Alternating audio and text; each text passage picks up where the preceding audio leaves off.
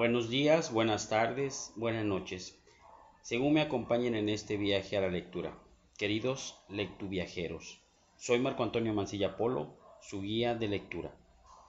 Hoy me encuentro muy complacido por compartir con ustedes mi experiencia literaria de ensueño. El relato de hoy se llama La noche boca arriba, un texto de Julio Cortázar. ¿Cuántas veces no has deseado que tus sueños sean realidad? Pero ¿y si tu sueño es una pesadilla, querrías fuese una realidad?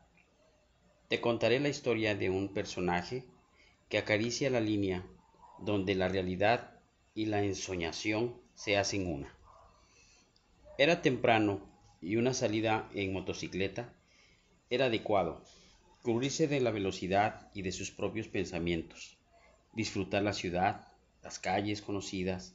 Sin embargo, algo no previsto sucedió. Un accidente.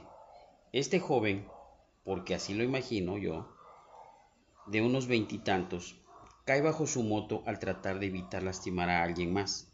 Se observa herido y se apura a dar sus datos a los servicios de asistencia antes de caer desfallecido.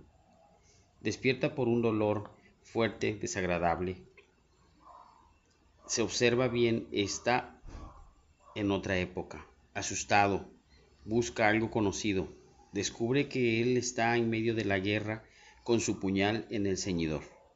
Se estresa, tiene miedo, huele a guerra, huele a muerte. Ha dejado la jungla de concreto. Ahora está en la selva alerta como un animal siendo acechado. Olió a muerte y siente como salta. Despierta, se encuentra en el hospital, escucha voces que hablan sobre él, sobre su conducta, sobre su delirio. Es la fiebre, escucha decirles. Su alma se tranquiliza, solo fue un sueño. Está en la habitación, enyesado, con cómodas poleas que le detienen. El médico, la enfermera, atendiendo su cuerpo. Observaba cómo todo sucedía. De pronto, un aroma exquisito a un caldo, disfrutando el aroma del sabor y todo fue un ensueño. Otra vez la oscuridad, la incomodidad, la selva en sus sentidos, hojas, barro, arbustos, agotado, sintiéndose atrapado, buscando la forma de escapar, siente la tortura de sus captores. Se entera está en las guerras floridas. Será parte del ritual. Conoce su final a manos de los sacerdotes. La soga está en el cuello, en su cuello. Su camino está fijado a lo alto. Se resiste, pero no se puede impedir el destino.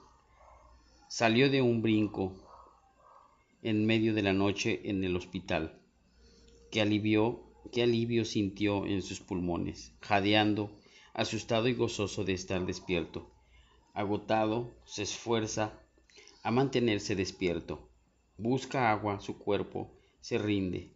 Regresa el aroma a muerte, el fuego. Se acercan con un puñal y él boca arriba con los ojos cerrados entre las hogueras.